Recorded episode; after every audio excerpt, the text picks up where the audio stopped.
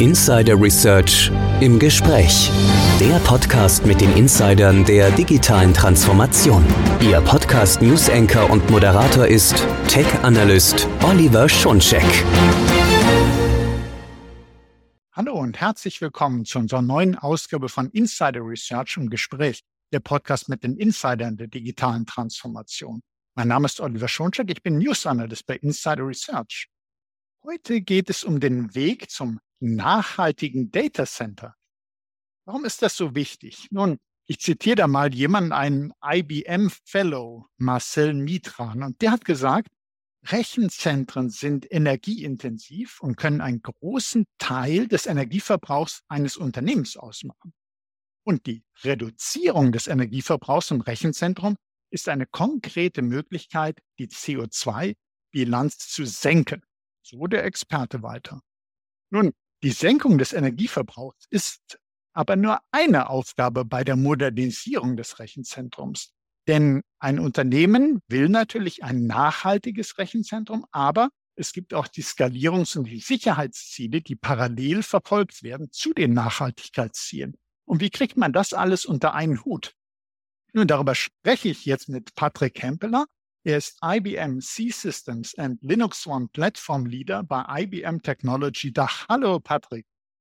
Hallo zusammen. Servus. Hallo. Ist schön, dich im Podcast zu haben. Und ich habe ja gerade einen IBM-Kollegen von dir zitiert. Und da möchte ich natürlich, wenn ich schon so einen Insider, einen Experten wie dich hier im Podcast habe, gleich noch ein bisschen nachfassen. Und wir sprechen über Sustainability. Und erstmal würde man ja sagen, äh, ja, vielleicht ist es eine Idee, das, was man hat, daran hält man fest. Also am Bestehen mhm. festhalten, ist aber doch irgendwie nicht der Weg, weil wir müssen modernisieren, wir müssen effizienter werden und gleichzeitig nachhaltiger. Und das gilt natürlich auch für Rechenzentren. Jetzt frage ich mich, wenn ich einerseits sage, okay, ich will effizienter werden, ich will auch nachhaltiger werden. Woher weiß ich denn, wo ich gegenwärtig stehe, zum Beispiel bei Nachhaltigkeit. Wo steht das eigene Data Center gegenwärtig? Wie, wie kann man das wissen? Mhm. Ähm, also du hast jetzt, du hast jetzt ein, ein ganz wichtiges Schlagwort angesprochen, nämlich das Thema Wissen. Ja, das ist schon mal ein ganz, ganz wichtiger Punkt, äh, weil ganz klar, ich kann natürlich ähm, einfach ins Blaue raus, ja, Maßnahmen ergreifen, ohne dass ich weiß, ähm, wo stehe ich, wo will ich hin, wie hängen die einzelnen Sachen zusammen. Ja. Von daher ist, ist genau das eigentlich ein ganz entscheidend, entscheidender Schritt, ja, erstmal zu schauen, ähm, wo stehe ich denn gerade? Da gibt es auch ganz viele Möglichkeiten ähm, über Reportings, über ähm, Beratungsansätze etc. zu schauen, ähm, wie ist denn mein Data Center, meine ganze Infrastruktur momentan ausgestattet und ausgerichtet ähm, und dann eben auch zu schauen, wo möchte ich hin und welche Schritte muss ich einleiten, um genau dahin zu kommen. Aber wie gesagt, das Gesamtbild ist da dann auch ein ganz entscheidender Faktor. Und das hast du ja auch gerade angesprochen. Mhm. Ja. Ähm, wenn ich da mal eine, eine Analogie machen will, ähm, ist sicherlich nicht ganz un, unumstritten, ja, aber wenn wir jetzt einfach mal das Thema Autofahren nehmen, ja, ein Auto betrachten, ähm, ist jetzt vielleicht erstmal die Aussage zu sagen, ein Auto nicht sonderlich nachhaltig etc. Was kann ich machen, um das, äh, die Energiebilanz zu ändern, um, um das Thema CO2 zu reduzieren? Ein drastischer Schritt wäre, okay, ich starte den Motor erst gar nicht mehr. Ja, dann habe ich keinen äh, CO2-Ausstoß, aber dann muss ich das Auto schieben. Ja, dann ähm, habe ich auch diverse Unterstützung wie Servolenkung und Bremskraftverstärker nicht mehr. Also am Ende des Tages ist die Frage, ob das zielführend ist, ja, oder ob ich mir lieber Gedanken machen sollte, wie kann ich das Gesamtbild ähm, dahin bringen, dass, dass die Gesamtbilanz besser wird, aber eben meine Unternehmensziele, die ich ja durchaus auch noch habe, ähm, weiter verfolgen kann. Also ich, ich denke, das ist ein ganz, ganz äh, schönes Bild, was du da für uns äh, gemacht hast, also was man sich vorstellt äh, naja, das äh, sparsamste Auto ist eins, das nicht äh, fährt. Ne? Also genau. es steht halt rum und wenn ich es aber doch bewegen will, muss ich schieben. Und ob das wirklich effektiv ist, ist die Frage. Oder mir kommt in Analogie dazu gerade das Bild, dass ich sagen würde, ich baue ein Auto so super leicht, dass es weniger Sprit verbraucht, aber dafür, wenn es mal zu einem Unfall käme, ist es überhaupt nicht mehr sicher. Das äh, knickt mhm. zusammen wie ein Blatt Papier. Und äh, also man muss immer gucken, wie, äh, wo bin ich optimal? So viel Sicherheit wie äh, nötig. Aber äh, wenn man zum Beispiel denkt an die äh, Fahrgestellsicherheit, äh, das natürlich nicht übertreiben. Es muss nicht jeder ein gepanzertes Auto durch die Gegend fahren. Aber nichtsdestotrotz, äh, gewisse Sicherheit muss da sein, wenn das sozusagen eines der Ziele ist. Oder es muss eben auch das Rechenzentrum muss das und das leisten können. Darum geht's, sonst brauche ich das Rechenzentrum nicht. Aber der Ressourcenverbrauch muss halt optimiert werden. Da gibt's doch so verschiedene äh, Werte, die herumgeistern, sozusagen, die man hört. Äh, und da hätte ich gern mal einen Begriff zum Beispiel mit dir geklärt. Äh, Power Usage Effectiveness. Was mhm. ist das denn? Hilft das vielleicht, wenn, wenn man äh, so einen Wert bestimmt, dass man dann sagen kann, ja, meine IT hat diesen Wert und da kann ich was mit vergleichen, kann ich was anfangen. Was kannst du uns da erklären? Mhm. Genau, also im, im Englischen Power Usage Effectiveness, ja, PUE, ähm, wäre ein Ansatz, ja, um mal zu schauen, wie ist eigentlich die Energieeffizienz eines Data Centers oder meines konkreten Data Centers, ja. Ähm, die, die Metrik, die dort zugrunde liegt, ist im Prinzip äh, der Gesamtbedarf, Verbrauch ähm, von Energie, von Elektrizität zum Beispiel, die in das Data Center reingeht, ja, die, die verbraucht wird im Prinzip ähm, und das Ganze dividiert ähm, durch das, was der IT zu, zugeführt werden kann oder ähm, zugeschrieben werden kann. Und da ähm, kriege ich schon mal einen ersten Eindruck. Ja, aber du merkst schon, ich bin da etwas, etwas zurückhaltend, mhm. ähm, weil man muss auch sagen, es ist nicht ganz unumstritten. Ja, also okay. es ist sicherlich äh, schon mal schon mal ein Schritt zu schauen, wo stehe ich. Ja, ein erster Ansatz. Aber wie gesagt, auch nicht so ganz unumstritten, weil am Ende des Tages ähm, das Ziel ist dort, da kommt dann ein ja, Faktor raus, ähm, der, der so klein wie möglich sein sollte. Ja, ideal wäre da irgendwo eine Eins stehen zu haben. Ja, 1,0 mhm. wäre, wäre so ein Idealwert. Ähm, und das ist im Prinzip auch das, wo die, wo man drauf hinarbeitet.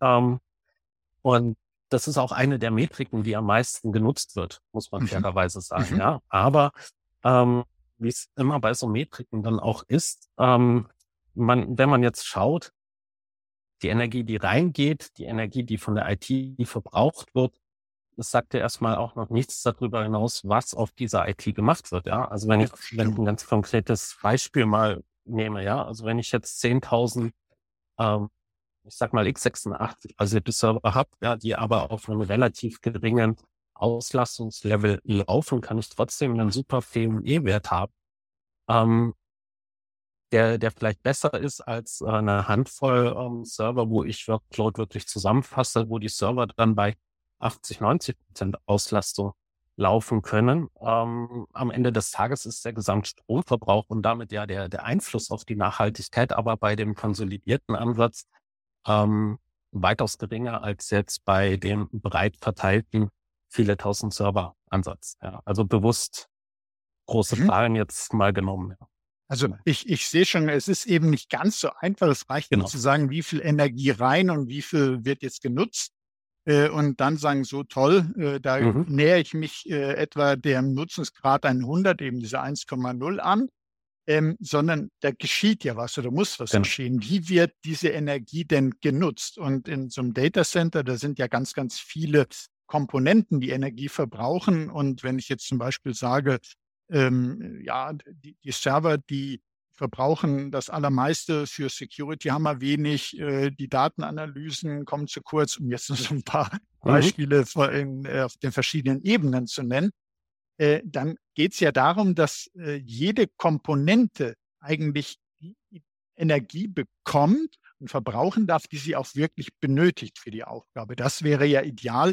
Nicht, dass man einfach so eine komplette Summe sagt und sagt, naja, wir haben jetzt hier nicht großartig Energie verschwendet, super. Aber die Verteilung zum Beispiel ist vielleicht nicht so, wie es sein sollte. Und da frage ich mich, was mache ich denn, um die Data Center Effizienz wirklich steigern zu können? Wo, wo setze ich denn am besten an? Ja, du hast gerade schon mit dem schönen Autobeispiel gesagt, ja gut, ausschalten Das ist, kann es sicherlich nicht sein. Aber was mache ich denn, wenn ich Data Center Effizienz steigern möchte? Mhm. Also da vielleicht auch ausgehend von der von der ersten Frage, ja, da habe ich ja gesagt, also Wissen und Analyse ist ein ist ein erster Schritt und dann ist natürlich äh, ein ganz wichtiger Schritt dann basierend auf dem Wissen und dem Plan, den ich mir selber gemacht habe, auch wirklich zu handeln, ja.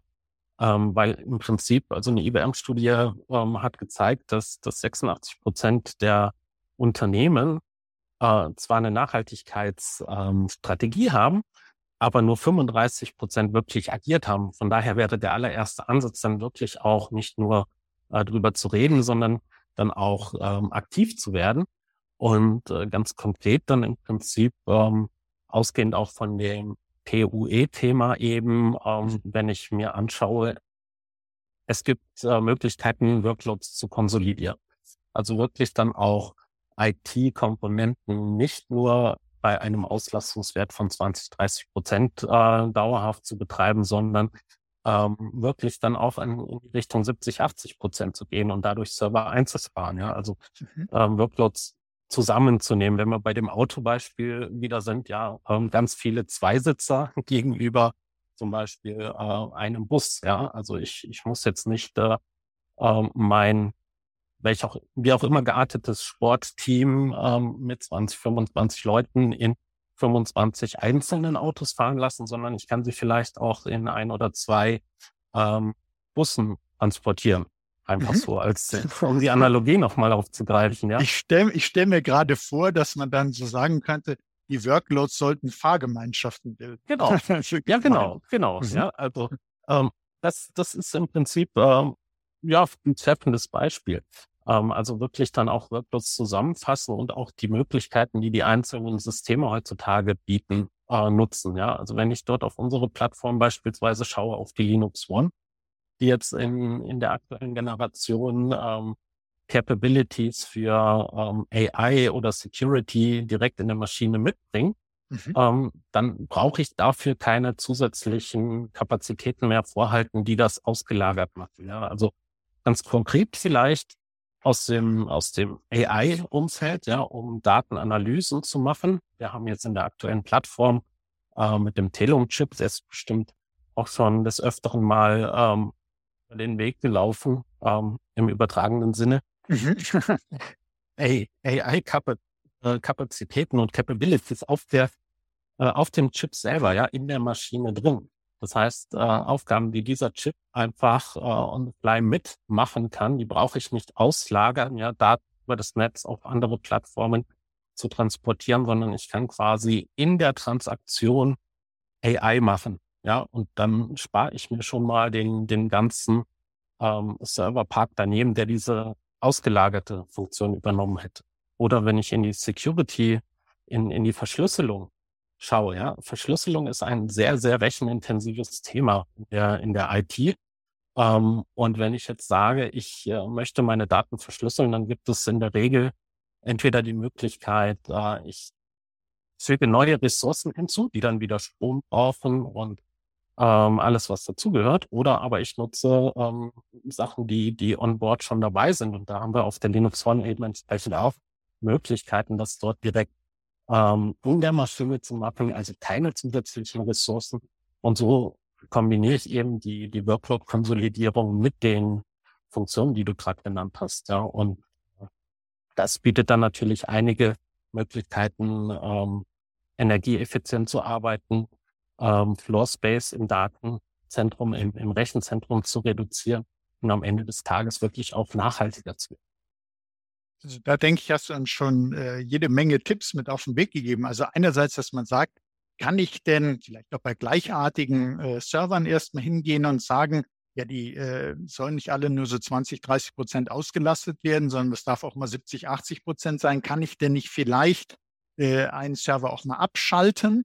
Ähm, natürlich alles geplant und äh, vorausberechnet, äh, wie das dann läuft. Aber du hast uns auch gesagt, man könnte natürlich auch einen Server äh, nehmen, der direkt viele Funktionen, die ich ansonsten vielleicht an andere Systeme übergebe, sei es eben sowas wie künstliche Intelligenz, komme ich später nochmal kurz darauf zu sprechen, sei es Security, würde ich auch nochmal kurz ansprechen, äh, dass die direkt an Bord sind Und das ist eben auch eine Form der Konsolidierung, sozusagen die Funktion zu konsolidieren in einem Server.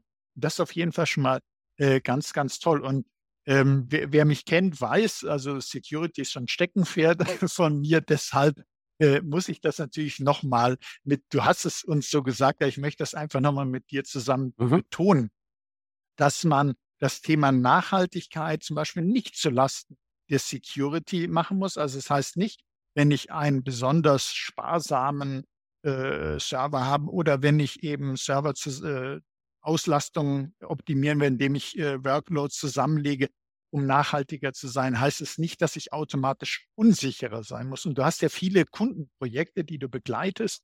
Und äh, da habe ich gesehen, äh, Phoenix Systems. Was, was kannst du uns dazu erzählen? Was haben die gemacht? Was war da die Aufgabenstellung? Mhm. Ähm, ganz genau. Also das ist, das ist einer der, der ganz wichtigen Punkte. Und du hattest vorhin ja auch die Analogie ähm, mit dem Auto nochmal aufgegriffen. Auch das Auto soll weiterhin sicher sein. Ne? Also ich kann mhm. es natürlich sparsam machen, indem ich ganz viele Sachen rauswerfe, aber wenn ich den Sicherheitsgurt rauswerfe, dann habe ich zwar ein bisschen Gewicht eingespart, spare am Ende des Tages ein wenig am Verbrauch vielleicht, aber es ist halt auch unsicher. Und so ist es, so ist es hier im Prinzip auch. Und mit der Phoenix, ähm, das ist so ein Beispiel ähm, von mehreren tollen Projekten, die wir dort im ähm, Umfeld ja, Security auch umsetzen, im Linux-Kontext, ähm, wo der, der Kunde, der Partner im Prinzip auf die Features der, der Linux One-Plattform setzt, ja, weil er Workloads hat, die hochsensibel, hochkritisch sind. Ja, also mhm. wir bewegen uns dort auch im, im Umfeld Blockchain, Digital Assets, ja, also der Handel zum Beispiel mit äh, digitalen Assets. Ähm, und ähm, da ist es natürlich auch ganz wichtig, wenn ich dann hergehe und habe mehrere mehrere Parteien auf der Plattform, haben wir auch wieder diesen Konsolidierungsaspekt, den ich eben angesprochen habe, dass diese getrennt voneinander sind, ja, dass eben nicht der eine Workload ähm, auf den anderen zugreifen kann, ähm, dass die Daten verschlüsselt sind in der Maschine, genauso während der Verarbeitung wie eben auch im Transit und ähm, da bieten wir mit der Plattform und die Phoenix Systems setzt da auf unsere Plattform ähm, einen ganz, ganz starken ähm, Trumpf, sage ich jetzt mal, in, in der IT-Landschaft. Und ähm, wer sich dort die, die Webseite auch der Phoenix Systems mal anschaut, sie sind ja momentan dabei, ähm, das ganze Feld noch größer aufzubauen. Dort auch eine, eine Cloud in der Schweiz für regulatorische Workloads äh, mehr oder weniger aufzubauen. Ähm, und das geht natürlich nur mit einer Plattform, die dann den entsprechend hohen Sicherheitsstandards auch entspricht. Da ist dann der Zugriff von einem Workload auf den anderen das eine, ähm, aber eben auch der, der Zugriff, die Zugriffsmöglichkeit zum Beispiel eines Administrators. Ja, auch der sollte vielleicht nicht unbedingt in die Daten schauen können. Und äh, da haben wir mit der, mit der Linux One Plattform eine Plattform am Markt, einen Enterprise Linux Server, der in den höchsten Sicherheitsstandards auch zertifiziert ist. Ja, also er entspricht dort der, der FIPS 142 Level 4. Das heißt, ähm, es kann am Ende des Tages, wenn ich das möchte, gibt auch Gründe, dass ich es vielleicht in der einen oder anderen Situation nicht möchte, aber wenn ich es möchte, äh, kann ich dort entsprechend wirklich ähm, eine Separierung vornehmen, dass, dass ein Administrator der Maschine absolut null Insight in Daten oder ähnliches bekommt. Und äh, das habe ich so am Markt noch, noch selten gesehen. Ja, und das ist dann auch einer der Cases dort, ja. Und das, das denke ich, ist auch ein ganz wichtiges Thema. Generell, wenn man an Cloud Computing denkt, ist ja so eine Sorge von Cloud-Nutzern oder welchen, die es noch werden wollen, dass die sagen, ähm, ja gut, aber ich gebe ja jetzt hier gegebenenfalls sensible Daten aus den Händen und äh, nicht, dass dann irgendwie beim Cloud-Betreiber selbst jemand gucken könnte. Aber du hast ja gerade gesagt, selbst die Administratoren, selbst die kann man sozusagen aussperren, wenn man möchte, dass mhm. das rein auf der Maschine läuft und auch die keinen Zugriff haben. ist also sicherlich für sehr, sehr viele sensible Cloud-Anwendungen ganz tolle Sache.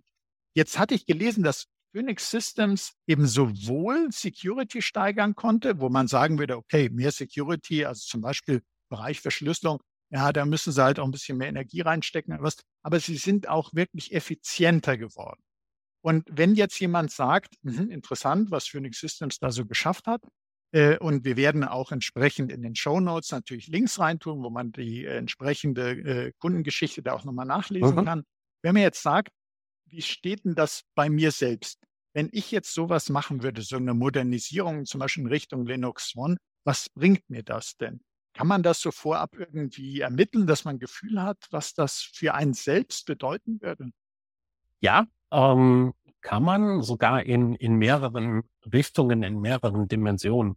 Ähm, die Kollegen von unserem IT Economics Team haben dort im Internet bereitgestellt einen Kalkulator, wo ich ähm, hergehen kann und meine ganz individuelle Serverinfrastruktur inklusive Applikationen ähm, vergleichen kann oder, oder kalkulieren kann, was würde, würde das bedeuten in einer beispielsweise Linux One Infrastruktur und wie, wie entwickelt sich dort ähm, im Prinzip das, das Thema CO2, aber eben auch das Thema TCO. Ja, also mhm. das ist ja doch auch immer noch ein sehr, sehr wichtiger zweiter Faktor neben dem Thema Nachhaltigkeit. Äh, sprechen wir am Ende des Tages ja auch über Investitionen, über Kosten.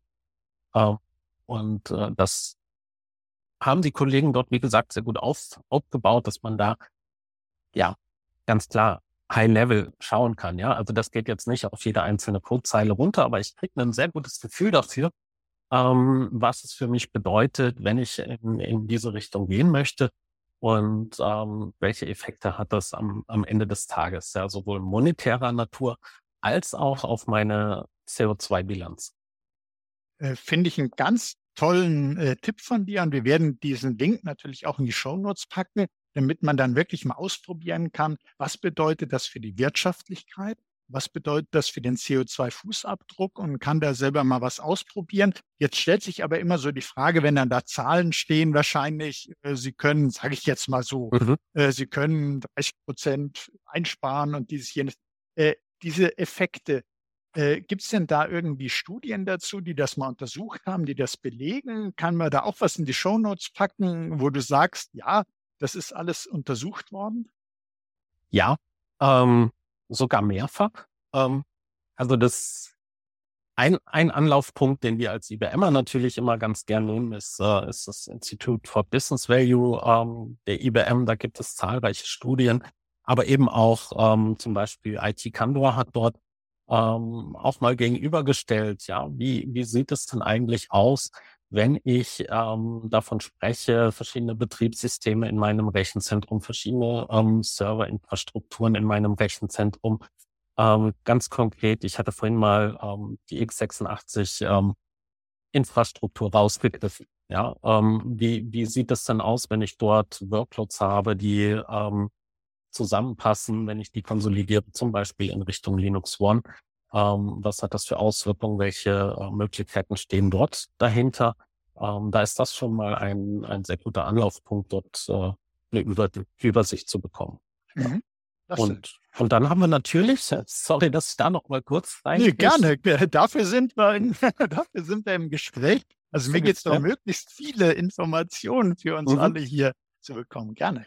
Ja, klar. Ähm, und dann, dann gibt es natürlich auch viele tolle und spannende Referenzen in dem, in dem Zusammenhang, auf die wir äh, in unserem Deep Dive auch nochmal eingehen, äh, mhm. zu Sustainability und Linux One. Ähm, da vielleicht die indirekte interne Werbung für, für unseren gemeinsamen äh, Deep Dive dort dann auch, äh, wo wir auch nochmal wirklich ganz konkret zeigen, ja, also wir bleiben ja hier relativ ähm, abstrakt, äh, in, auch in diesen Studien, aber dann wirklich auch zu zeigen, was haben denn Kunden erreicht? Ja, wo haben Sie Floor Space ein, eingespart? Wo haben Sie wirklich die Energiekosten auch senken können, äh, nachweislich senken können? Weil das ist, denke ich, am Ende des Tages immer so die, das beste Beispiel, wenn es aus der Praxis kommt und nicht nur in der Theorie ähm, so ist. Ja.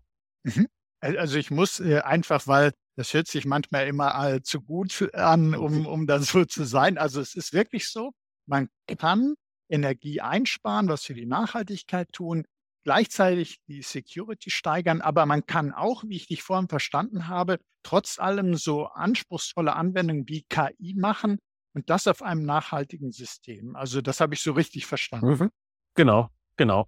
Ähm, also gerade gerade mit der erwähnten Plattform, mit der Linux One, ähm, bringen wir diese Möglichkeiten schon in der Maschine mit. Ja, also wenn wir nochmal auf das Thema ähm, KI schauen, ja, also zum Beispiel ähm, in der in der Transaktion Betrug erkennen, ja, durch Mustererkennung etc. Ähm, wäre das hier schon auf der Plattform möglich? Ja. Ähm, oder auch das Thema Security. Ich hatte es vorhin ganz kurz angerissen.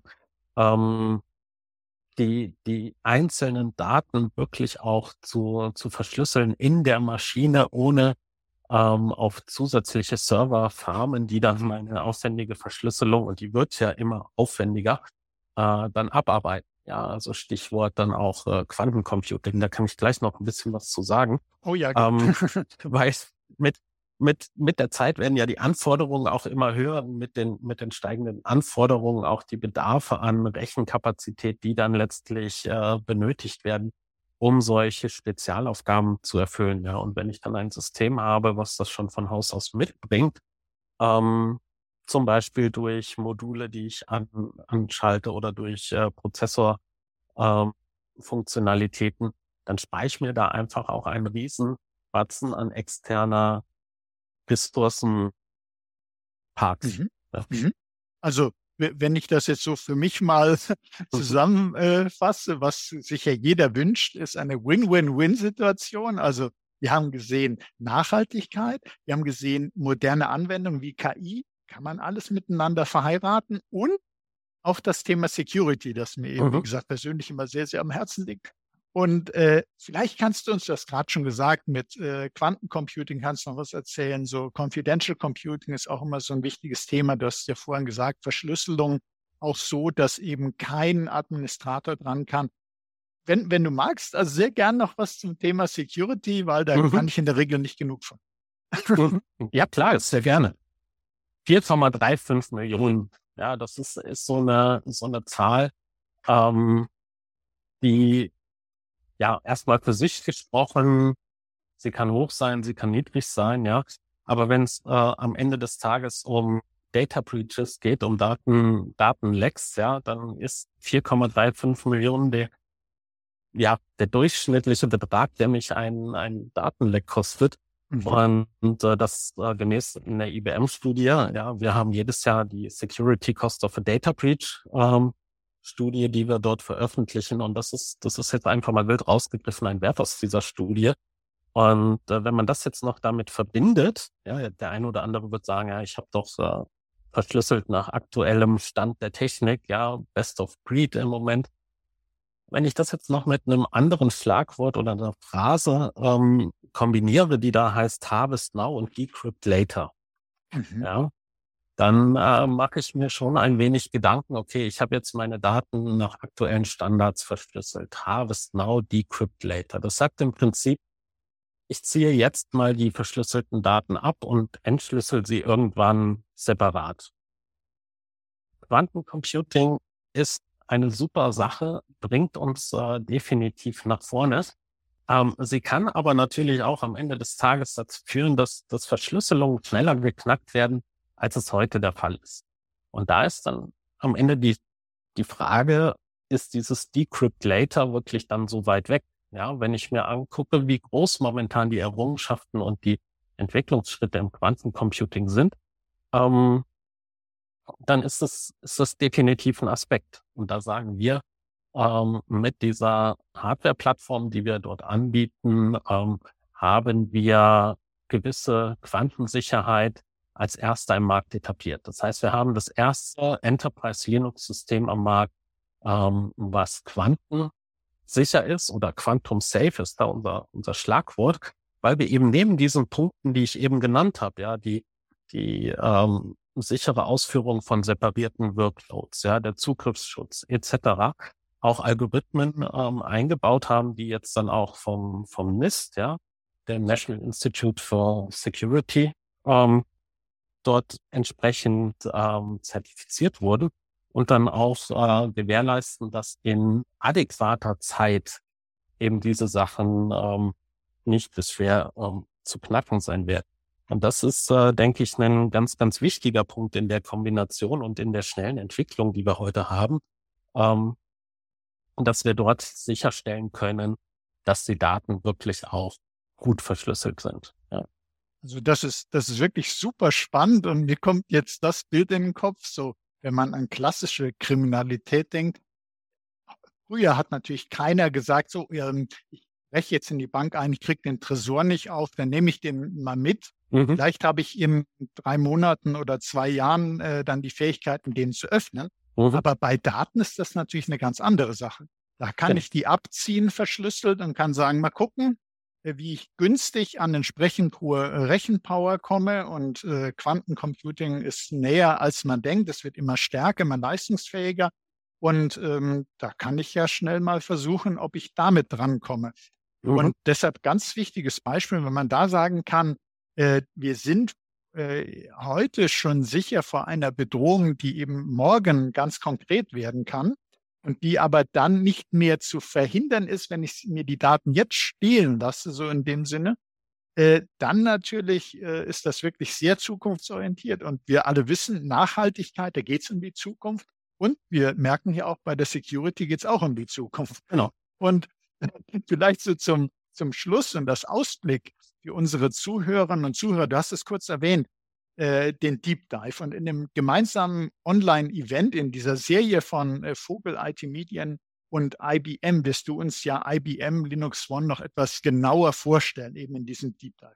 Hast mhm. du noch so ganz bisschen, also äh, so, dass wir wissen, was erwartet uns da? Wir werden natürlich den Link zur Anmeldung in die Show Notes packen, aber vielleicht kannst du schon mal einen kleinen Vorgeschmack geben. Was erwartet uns da? Mhm, ja, klar, sehr gerne. Ähm, also ich habe hat es eben schon gesagt, ähm, ich werde ein paar wirklich Praxisbeispiele mitbringen, wo wir dann auch wirklich auf die Zahlen mal tiefer runtergucken, die, die durchaus äh, imposant sind. Ja, also ähm, einfach mal schon so als kleines Sneak Peek, ja, also Energy Consumption um 75 Prozent zu reduzieren, ja, ähm, Data Center ähm, Space um 50 Prozent zu reduzieren und den, den CO2-Footprint um 850 Metrik jährlich zu reduzieren. Das sind schon, schon Hausnummern, die ich dort nochmal unterfüttern werde und an ganz konkreten Kundenbeispielen dann auch äh, zeigen werde. Genauso wie natürlich auch ähm, Use Cases und Anwendungsbeispiele. Ja, also ähm, es ist ja immer ganz, ganz interessant, über theoretische Möglichkeiten zu sprechen, ähm, dann vielleicht auch zu sehen, dass der eine oder andere das macht, aber vielleicht auch auf Praxisbeispiele zu schauen, was bedeutet das im Alltag? Ich hatte eben schon ganz kurz das Thema Digital Assets angesprochen. Ja, also wie, wie mhm. können wir da sicher, nachhaltig eine Basis schaffen?